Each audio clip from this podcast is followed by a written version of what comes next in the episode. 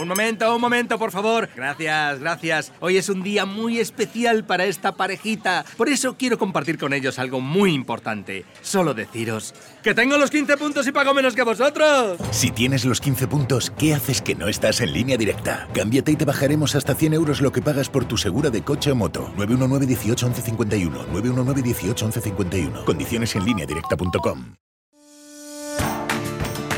La ventana con Roberto Sánchez. En estos tiempos de calores, pues Rafael Santandreu es nuestro psicólogo de cabecera, es nuestro doctor en Alaska, eh, nos escucha desde Radio Barcelona. Rafael, ¿qué tal? Buenas tardes, buenas tardes. Muy buenas tardes, ¿Cómo, calurosas. ¿Cómo estás? Calurosas también por ahí, Sí. ¿verdad? Sí, sí, sí.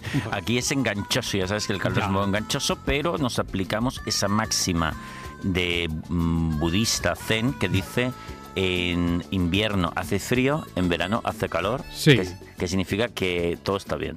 Claro, aquella máxima de los meteorólogos de que cuando tiene que pasar lo mismo, siempre pasa igual. Eh, y eso ocurre en verano y ahora mismo Eso en la. Gran Vía de Madrid, de donde hablamos, ahora oficialmente 36 grados, eh, eh, está a punto de subir a 37. Bueno, eh, Santandreu, ya saben, es psicólogo, es autor de éxitos como Nada es tan terrible, como El arte de no amargarse la vida. Él selecciona entre aquellos referentes de la actualidad, no tienen por qué estar, es más, casi nunca están en la primera línea así, donde centramos habitualmente el radar de los temas de portada, etcétera, o los grandes titulares, pero llevamos tiempo, mm, y sobre todo después de lo que ocurrió eh, el último fin de semana, llevamos tiempo mm, con un asunto pendiente que queríamos comentar con, con Rafael, y es si, por resumirlo mucho, si mm, esta pandemia, de la que decíamos que íbamos a salir mucho mejores. Eh, nos ha sacado peores, en el sentido de que parece, tenemos la sensación de que hay como una escalada de odio. Ya no estamos hablando de- del odio en las redes, sino el último episodio al que nos referíamos, el vivido, la agresión a un enfermero, Sí. eh, agresión brutal eh, a un sanitario, un enfermero en el metro de Madrid, todo por reprenderle o recriminarle de forma educada a un ciudadano que no llevaba la mascarilla puesta. Eh, nos podríamos remontar a cómo la comunidad china ya empezó a sufrir los primeros gestos racistas al inicio de la pandemia.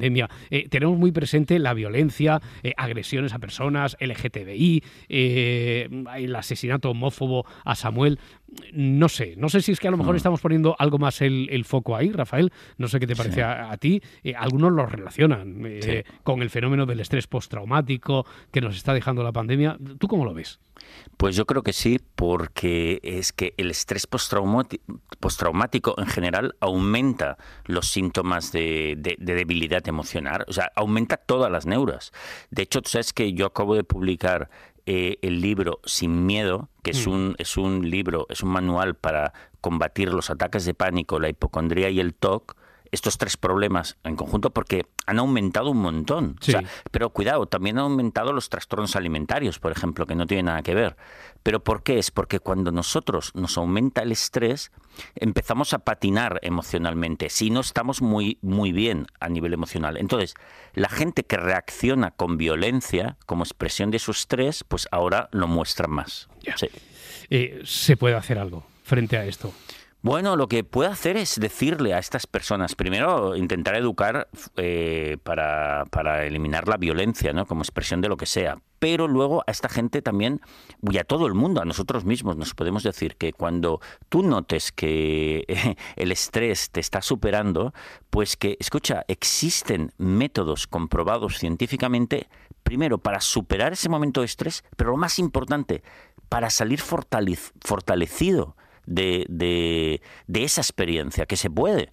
De hecho, mira, en mi último libro, en Sin Miedo, yo recojo 25 testimonios de personas que han superado una cosa mm, entre comillas, tan espectacular como el TOC, el trastorno obsesivo compulsivo, ellos, mediante su gimnasia mental, y ahora están libres de eso.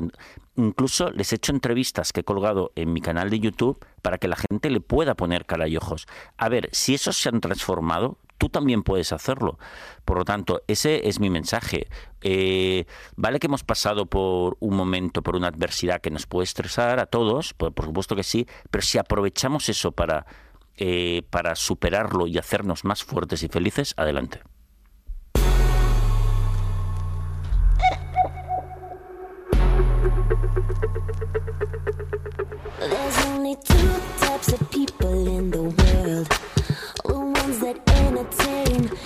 ones that observe. Well, baby, I'm a put on a show kind of girl. Don't like the backseat. A ver, suena Britney Spears. Eh, yo creo que la mayoría de los oyentes están al corriente de su caso, de su último caso, eh, que ha estado llenando páginas de sociedad de todo el mundo. Eh, bueno, por si alguien en la galaxia todavía no se hubiera enterado, existe un movimiento que pide liberarla de una tutela legal que mantiene su padre sobre ella desde hace más de 13 años. Bueno, su padre, James Spears, controla todo, absolutamente de los gastos, los movimientos, eh, le pasa una asignación, administra sus más de 30 millones de dólares, 30 millones de dólares desde, desde ya digo, desde hace 13 años. eh, Britney fue en ese momento, a ver, lo ha reconocido, adicta a algunas drogas, tuvo un Sí. comportamiento eh, alocado, errático. Un juez decidió que su padre controlase su fortuna, pero bueno, ahora estamos hablando de una situación muy diferente. Eh, tiene 39 años, tiene dos hijos, Ah. quiere recuperar su dinero. En el juicio por recuperar la tutela llegó a decir cosas, bueno, en el juicio sobre su tutela llegó a decir cosas como esta. I'm not here to be anyone's slave. I truly believe this conservatorship is abusive. Anything that happened to me had to be approved by my dad. I feel like they're making me feel like I live in a rehab Defiende program. que, have que a no está ahí para ser la esclava de nadie, que cree que esa tutela es, es abusiva y que cualquier cosa que le pasara tenía que aprobarla su padre. Siente como si viviera en un programa de rehabilitación constante. eh, tiene un DIU. eh, que eh, ahora mismo, para no poder quedarse embarazada, ella no decide sobre si puede o no quitárselo. Pero bueno, que ese llamado equipo no le deja, el equipo que le controla, es que Rafael no le deja ir ni siquiera al médico porque no quiere que tengan hijos. Sí. ¿Qué, qué nos dice Rafael? ¿Alguna, ¿Alguna lección podemos sacar también de este asunto Spears? Sí, yo creo que hay una lección para todos, fíjate, ¿eh? para, para el resto del- de, de la gente, ¿no? Y para todos nosotros, que es que es el tema que para mí es súper importante en psicología, que es el de los límites de la ayuda a los demás. Porque su padre, en principio, y el juez pretenden ayudarla, pero hay unos límites de la ayuda a los demás. Mira, y es un tema súper importante. Te voy a pedir un ejemplo Mm. que de consulta típico. Mira, resulta que un- una madre y un hijo, el chaval tiene 12 años y resulta que me cuenta su madre que, eh, que él le pide que el, el chava- eh, la madre lo despierta todos los días para ir al cole. Sí. Mm, A los 12 años, vale. Un día el chaval le dice que como tiene un examen al día siguiente, le despierte una hora antes porque quiere estudiar. La madre le dice que sí, pero al día siguiente se olvida y el chaval arma un Cristo porque dice, bueno, voy a suspender, es por tu culpa. Entonces yo cuando veo a este chaval, claramente le digo, oye, esto ocúpate tú, tú ya eres mayor para despertarte con un despertador. Y nadie mejor que tú va a saber qué es lo más importante en tu vida. Nadie mejor que tú para resolver tus temas. Pero resulta que la madre, al, al cabo de un tiempo, resulta que su, su marido tiene un problema porque su marido le es infiel, entonces entra en crisis y se lo cuenta a su hijo de 12 años llorándole. Entonces yo le digo, ¿pero qué haces? Y dice, ah, es que necesitaba consuelo, necesitaba... Pero este problema no te lo va a resolver tu hijo de 12 años, lo tienes que resolver tú. Entonces, ¿qué sucede muchas Eso es un ejemplo real de en las familias muchas veces las responsabilidades están todas mezcladas y, y la casa sin barrer. Entonces, es muy importante que no intentemos ayudar a los demás en lo que es la responsabilidad del otro. Es fundamental y eso es un error que se comete muchísimo en las familias. Cada uno ha de saber resolver lo suyo. Podemos aconsejarnos, podemos ayudarnos, pero para que tú resuelvas lo tuyo. Eh, a ver, Rafael, entonces entiendo, en el asunto Spears, Sí. en el asunto Britney Spears, no tienes ninguna duda de que el juez debería devolver el control de eh, la fortuna de su vida a la Sí. cantante ya, ¿no? Sí, sí, porque vale que puede ser que exista el peligro de que Britney eh, vuelva a las andadas, eh, incluso dilapide su fortuna o vete a saber qué. Pero hay que correr ese riesgo, porque la libertad individual de las personas es sagrada. Eh, sí, es sagrado, dices, es esencial para ti, lo sé, Sí. sueles poner eh, el ejemplo de, ¿cómo era? Tu padre y el monasterio del Opus Dei, ¿no? Sí, A ver, cuenta, cuenta, cuenta esa historia. Mira, eh, tú imagínate que mi padre un día eh, viene y dice, Rafael, mira, yo quiero, eh, he decidido que quiero acabar los últimos años de mi vida de la siguiente manera. Mira, voy a, gastarme todo lo que tengo en drogas. Voy a ir a orgías, a, a y a conciertos de heavy metal a saco hasta petar. Mm. Bueno, pues yo le diré a mi padre, hombre, papá, yo creo que hay otras ideas, etcétera, le daré otras ideas, pero si al final quiere hacerlo, yo le diré, bueno, papá, pues ya miras contando, porque esto da para una novela o algo así, ¿vale? O, o para dos. Exacto, Sí, pero sí, imagínate que hacemos otra cosa, que yo y mis hermanos decidimos raptarle y meterle en un monasterio del Opus Dei porque decimos, no, esa es la manera de ser feliz, por lo tanto hacemos eso. ¿Pero qué dices? ¿Tú crees que estaría bien eso, Robert- Hombre, no, Roberto? no- no sé, igual tiene trampa la pregunta que me No me lo parece. Exacto. No, ¿Por qué? Claro, ¿por qué no? Porque eso sería una imposición increíble. Y además, yo no sé la manera correcta que cada uno tiene que encontrar para ser feliz. Cada uno tiene que escoger la suya. O sea, viviríamos en un mundo increíblemente triste si obligásemos a la gente a vivir de determinada forma. Ah, eso sí, Roberto, yo no le daría ni un duro a, a- a mi padre para este proyecto. Oye, tú, pues, eh, tú crees que has de hacer eso, adelante, pero bueno, no te lo voy a pagar. No, yo, cada uno que asuma sus decisiones, pero las vamos a respetar. Esto es fundamental. Bueno, a ver, entonces, aunque se estrellen, nuestros seres queridos tienen que eh, han de gozar con la libertad para, para decidir, evidentemente. Sí. Eh, eso no implica asumir sus responsabilidades, decisiones. Eh, Eso bueno, es. a ver, por cierto, la libertad individual es un tema, ha sido un asunto muy importante en todas las filosofías, incluso en- yo diría que en todas las religiones, ¿no? Sí, sí, mira, de hecho, yo, yo tengo un amigo que es súper católico, eh, pero de los auténticos, ¿eh? o sea, chaval sincero y, muy católico, muy buen tipo. Y un día, hablando justamente de, de este tema, él me dijo, ostras, Rafael, esto que dices tú tiene un correlato total dentro del cristianismo.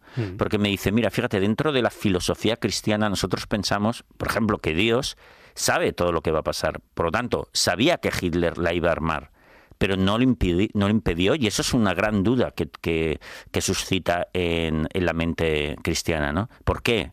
Y fíjate, la respuesta es porque para Dios es fundamental el libre albedrío de la gente. Aunque sepa que lo van a hacer mal, tiene que dejar hacerlo, porque eso es como supremo, ese principio. Y dije, mira por dónde es, coincide totalmente con lo que cree la psicología cognitiva.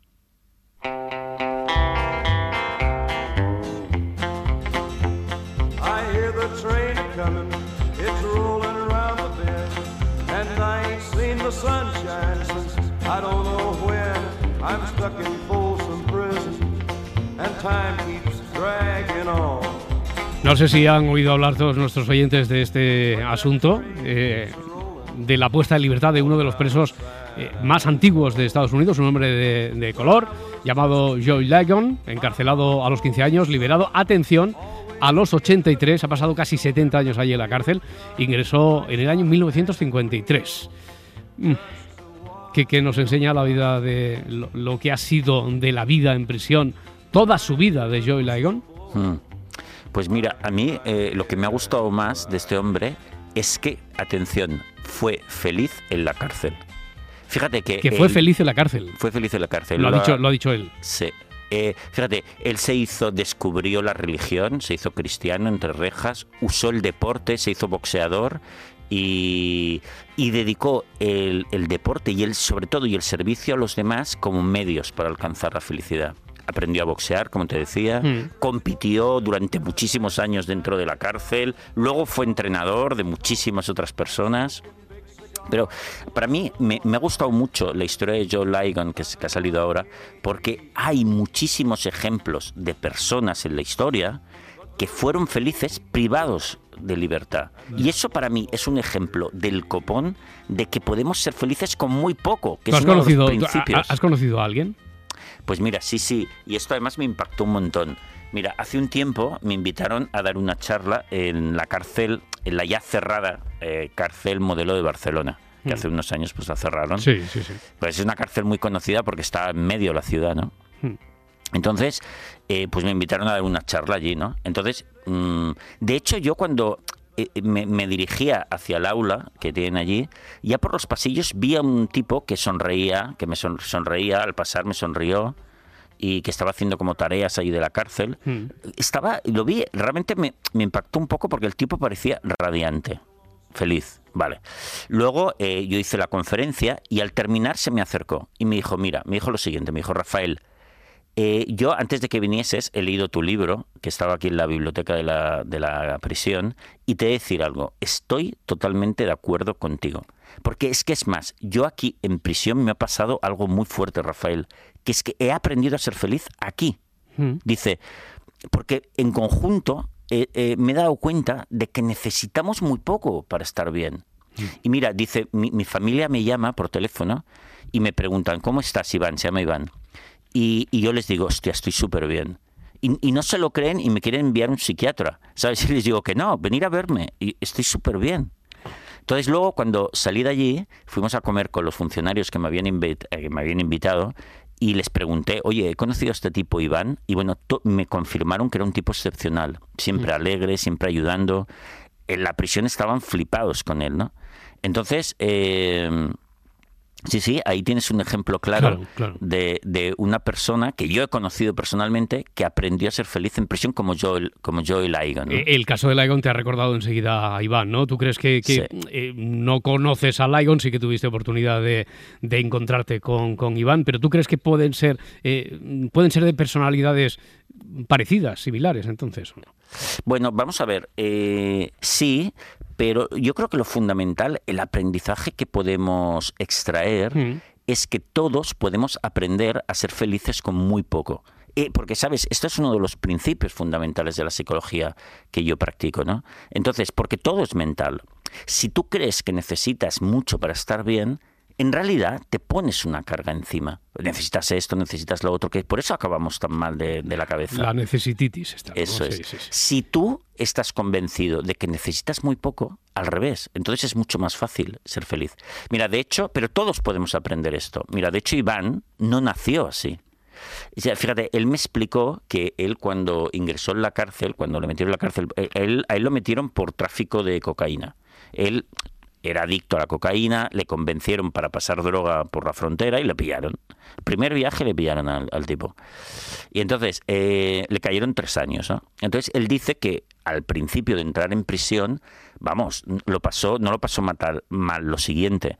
O sea, él tenía ataques de pánico allí dentro, él se pasaba el tiempo entre ataques de pánico y llorando, fíjate. Entonces, pero el tío flipaba, decía, ¿qué hago yo aquí? Me voy a morir. No comía, adelgazó un montón. Eh, hasta que pasados unos meses él dijo, vamos a ver, o reacciono o me muero aquí, de, yo qué sé, de pena, de, de- angustia. Entonces eh, empezó a hacer cosas, ¿no? Y, y- primero, bueno, se puso a estudiar antropología, él no tenía ninguna carrera, le gustó eso, se puso, empezó a estudiar antropología. Luego puso un taller, organizó un taller de música. En la cárcel él sabía música y empezó a enseñar música a los presos. Pero empezó a hacer más cosas, ¿no? A ayudar a la gente, ayudar a los, incluso a los funcionarios. ¿Sabes? Porque él, él me dijo, sí, creo que los funcionarios necesitan muchas veces más ayuda que los internos. Mm. Y al cabo de un tiempo, de repente, descubrió que estaba en paz por primera vez en su vida, que era feliz por primera vez en su vida, porque su vida ahora tenía sentido, tenía pasión. Y por eso él llegó a decir, es que he aprendido a ser feliz aquí dentro, a no quejarme y a centrarme en cosas apasionantes que están ahí, siempre están ahí. Entonces, eh, yo creo que la lección de Joe Ligon, de Iván, que nos encontramos por ahí, es que todos podemos aprender a ser felices con muy poco.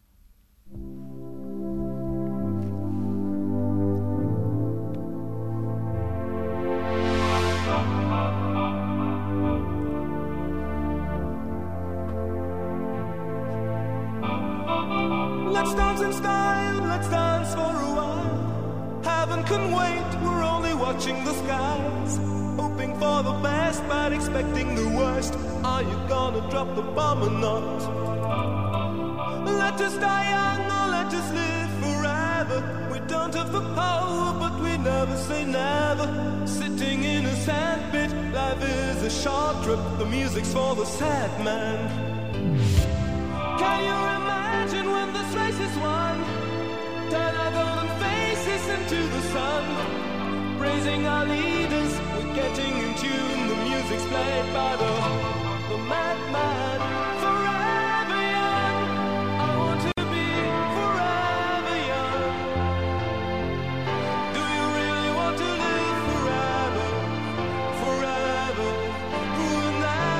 Bueno, y al menos tenemos dos o tres minutitos para que nos comentes la última, en este caso es un reportaje, una historia que te ha llamado la atención, publicado en La Vanguardia, sobre tres estudiantes que sacaron la nota más alta de la selectividad en, bueno, hace 10 años, en 2011.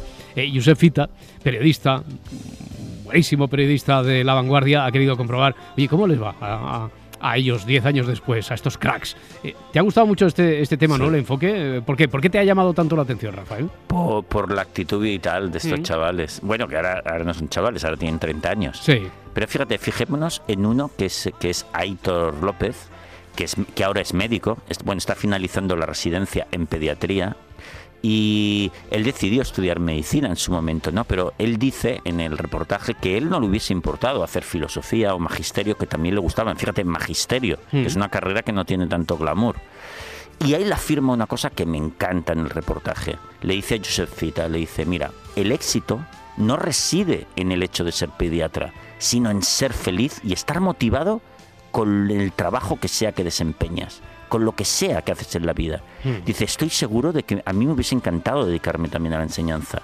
Eso me mola, porque encierra eh, un principio fundamental de la felicidad de la vida. Claro, es no, no, no depender, eh, no hacer depender nuestra felicidad de, de cosas ajenas, externas, sino de es. que, que resida en nuestra actitud, de la pasión de lo que hagamos y, y cómo lo hagamos, ¿no? Eso es. Mira, muchas veces, muchas veces hay gente joven que me pregunta, Rafael, ¿cómo puedo encontrar mi vocación? Y andan agobiados por esto, ¿no? La, respuesta es que la vocación está en todas partes. Esa es la respuesta correcta. Eh, pero hagas lo que hagas, hazlo con pasión. Da igual ser camarero que ingeniero en ese- a ese respecto, ¿no? Lo esencial son tus valores, tu mente. Hmm. Sueles decir aquello de que tenemos to- todos tenemos la, Sí. la capacidad de hacer divertidas cosas Sí. que en principio no lo son porque pertenecen al ámbito de, de nuestro trabajo. ¿Lo podemos Sí. hacer eso? Sí. Claro que sí, es que fíjate, eh, el ejemplo más claro es el tenis. Tú piensas, o cualquier deporte, ¿eh? pero por ejemplo, ¿qué es el tenis? Si te fijas, es darle con un palo algo hasta que te, durante dos horas hasta que te duele el brazo. Es O sea, complicado, más complicado, sí, sí. es sí. una tontería. Bueno. Pero, pero, Roberto, somos nosotros los que lo hacemos divertidos. Lo que pasa es Mm. que ya no nos damos cuenta. ¿Cómo? Pues competimos contra nosotros mismos. Sí. ¿no? Jo, a ver si al revés lo hago cada vez mejor. Competir, si buscamos a alguien contra competir, aunque sea tu cuñado, a ver si le ganas. Eh, nos vestimos con la ropa de Rafa Nadal. eh, lo hacemos en un entorno que está bien, ¿no?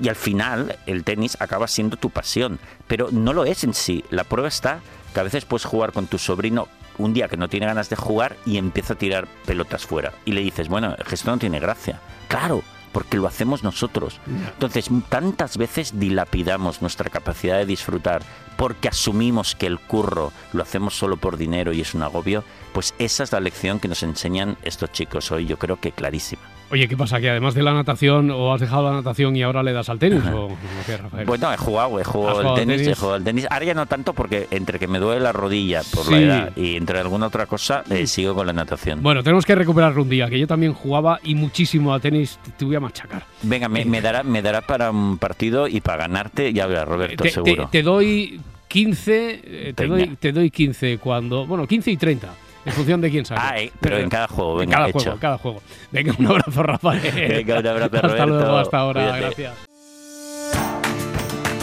La ventana con Roberto Sánchez.